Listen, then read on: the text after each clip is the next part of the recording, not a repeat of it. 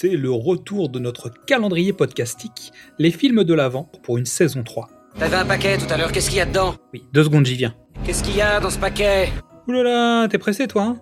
Le thème de cette année, qu'est-ce qu'il y a dans la boîte? Qu'est-ce qu'il y a dans ce paquet? Oui, c'est ce que je viens de dire. Bon, chaque jour, une personne invitée ou un membre de l'équipe va nous parler d'un film. 24 cases pour découvrir ce qui se cache dans la boîte. Nous sommes très heureux d'accueillir le capitaine Willem Horn qui a fait un détour depuis la bordure extérieure pour venir nous parler du film Dread. En 2139 aux États-Unis, il ne reste rien.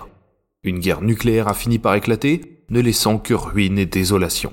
Des terres maudites, irradiées, stériles, au milieu desquelles se trouve une boîte. Une boîte en béton et en acier, à même de protéger son contenu des radiations extérieures. Dans cette boîte, une ville, Mega City One. 800 millions de personnes s'y entassent sous un soleil de plomb. De la pollution, de la violence, de la misère humaine, un chômage atteignant un taux de 98%, une économie ultralibérale dopée à la robotique, un système dépourvu de services publics, sauf un, les hommes et les femmes du palais de justice. À Mega City One, il n'y a plus de police, plus de magistrats, plus d'avocats, plus de tribunaux, ils ont tous été fusionnés en un seul représentant, le juge. Juge, jury et bourreau, il vous interpelle, vous condamne et applique instantanément la sentence arme à la main. Et ça ne plaisante pas.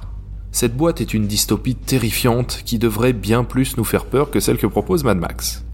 À l'intérieur, une autre boîte, Pitch Trees, un immeuble de 1000 mètres de haut comme il y en a beaucoup à Megacity. 250 000 personnes y vivent dans une ultime boîte, leur appartement insalubre.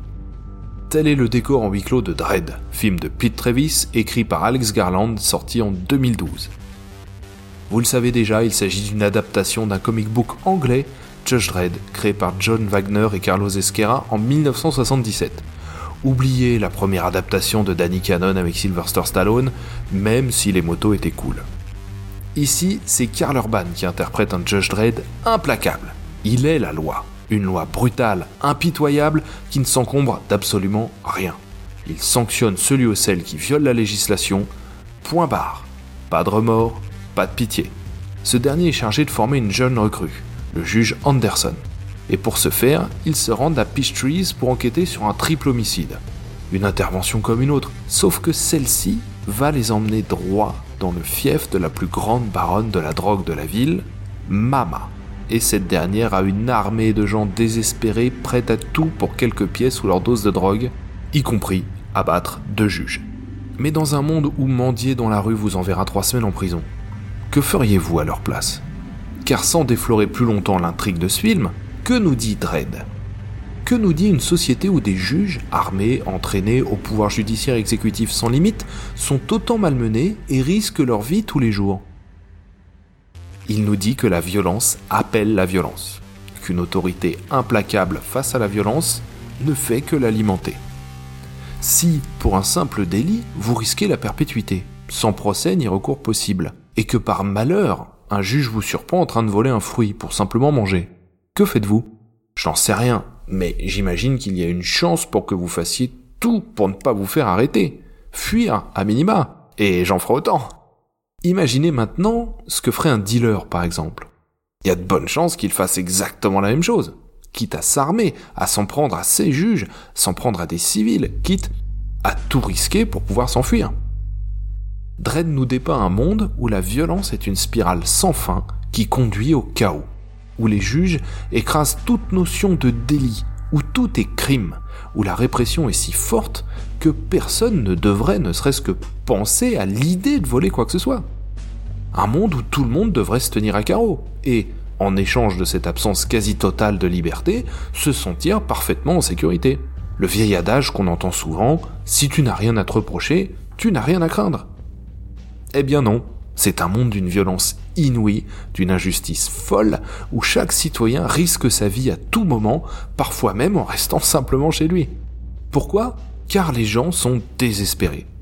Ils n'ont pas de quoi vivre, à peine de quoi survivre. Dans cette situation, peu importe les risques, peu importe la sanction de l'autorité, la répression est sans effet. Bien au contraire, elle pousse des personnes désespérées à s'armer et à aller de plus en plus loin pour faire face à cette violente répression. Car peu importe ce à quoi elles devront faire face, elles n'ont pas le choix. Les conséquences importent peu lorsqu'on essaye simplement de survivre. La survie, c'est le cerveau reptilien. Il ne s'embarrasse pas de savoir ce qui est juste ou non, moral ou non, quels sont les risques. Il veut survivre par tous les moyens. Point. Bien évidemment, le cartel que va affronter Dredd est constitué d'une bonne partie de tarés complètement déjantés, et Mama est d'une cruauté folle. Mais les juges sont loin de faire dans la dentelle. Dredd le premier, le parfait anti-héros. Dans le comic book, le ton était caustique. Cela rendait tout cela amusant, tant c'était too much. Et c'est nettement moins le cas dans le film. Ce dernier est sérieux comme une crise cardiaque, et les situations que les protagonistes traversent aussi. C'est une réflexion intéressante dans un contexte où l'autorité et la répression sont parfois jugées comme insuffisants. On se questionne sur l'usage de la force dans la police, la restauration de la peine de mort pour certains crimes, et je passe d'autres sujets qui reviennent régulièrement dans nos sociétés. Des questionnements légitimes, hein Et puis surtout logiques. Le message de Dredd est que si cette même société est inégalitaire ou injuste dans ses fondations, ça ne fera qu'empirer les choses jusqu'au point de non-retour un message particulièrement fidèle au comic book original. Plus de répression et moins de liberté n'offrent pas plus de sécurité. Simplement, plus de répression, moins de liberté et plus de violence. En 2023, ce message mérite d'être entendu, ne serait-ce que pour élargir un peu ses horizons. Car on a tendance, dans un monde en tension tel que le nôtre aujourd'hui, à ne pas se poser la question des conséquences d'un système plus répressif. Dredd nous en propose un exemple dystopique gonflé aux hormones. Dans cette boîte, il y a une proposition d'avenir, celui d'un libéralisme complètement décomplexé, appuyé par une force répressive qui a les pleins pouvoirs. La proposition d'un avenir où la sécurité viendrait par la répression. Ouvrez cette boîte, citoyennes et citoyens. Ce message mérite d'être découvert.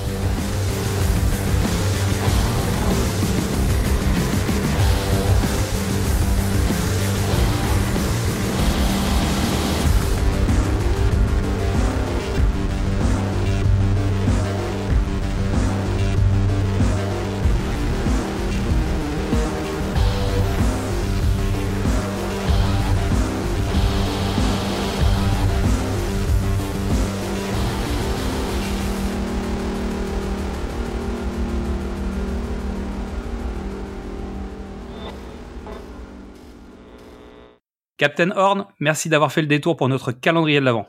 Bon, j'en profite pour te remercier pour tes conseils à l'époque où le pilote de Le Pitch était presque parfait n'avait même pas encore été publié. Je ne peux que vous recommander d'écouter Hyperdrive et les fictions audio Les Chroniques Galactiques qui sont dans l'univers de Star Wars.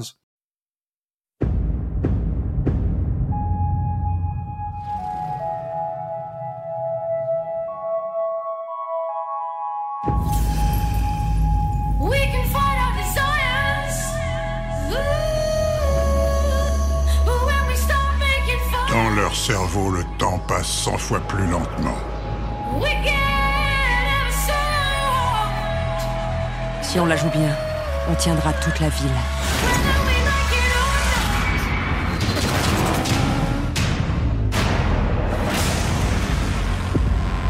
not. 800 millions de personnes vivent dans les ruines de l'ancien monde. Il n'y a qu'un recours pour faire régner l'ordre dans ce chaos. Les hommes et les femmes du palais de justice. Peach Trees est l'unique laboratoire qui fournit Megacity One en slow-mo.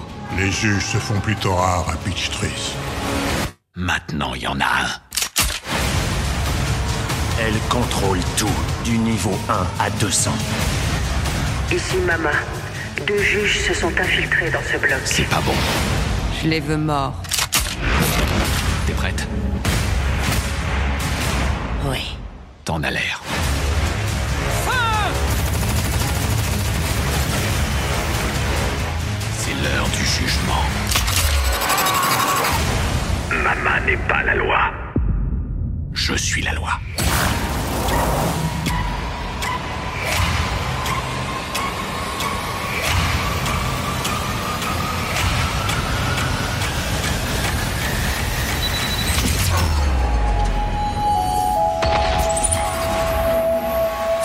négociation. La sentence est la mort.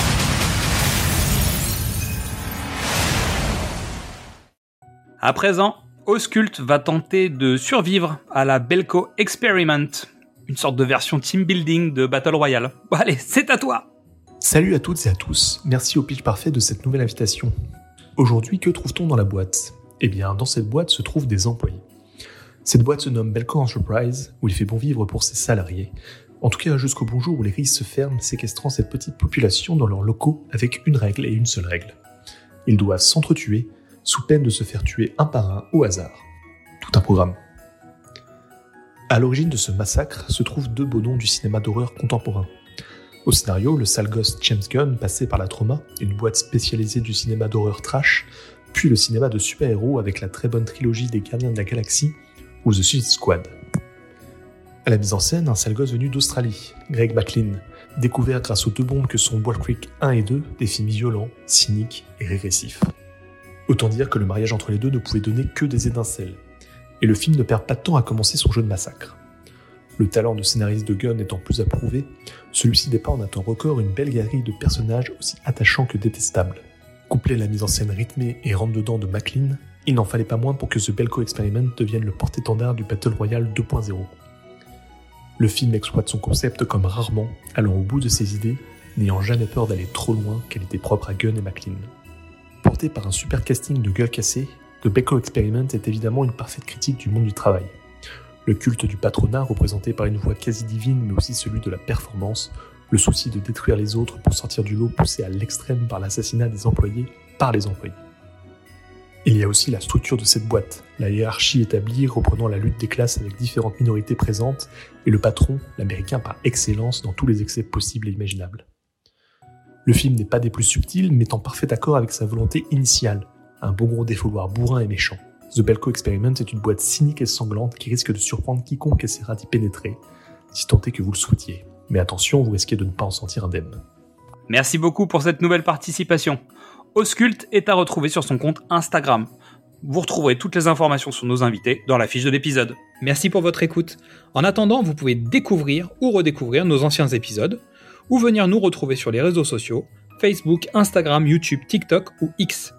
Et demain, de quel film parlerons-nous? Ah, Patience, demain c'est sûr, en ouvrant la case, vous le saurez.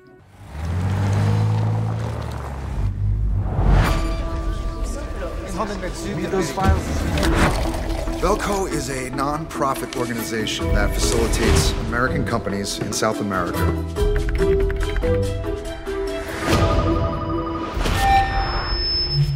All employees, lend me your full attention. Hey, it's Jesus. Your chance of survival increases by following my orders. Your task is simply this kill three of your coworkers, or we will kill six others. Hey, all the lines are dead. We need to evacuate the floor. Mikey, come on, it's a joke, man. Hey, listen up, everybody. Whoever's doing this, they're having a little fun at our expense.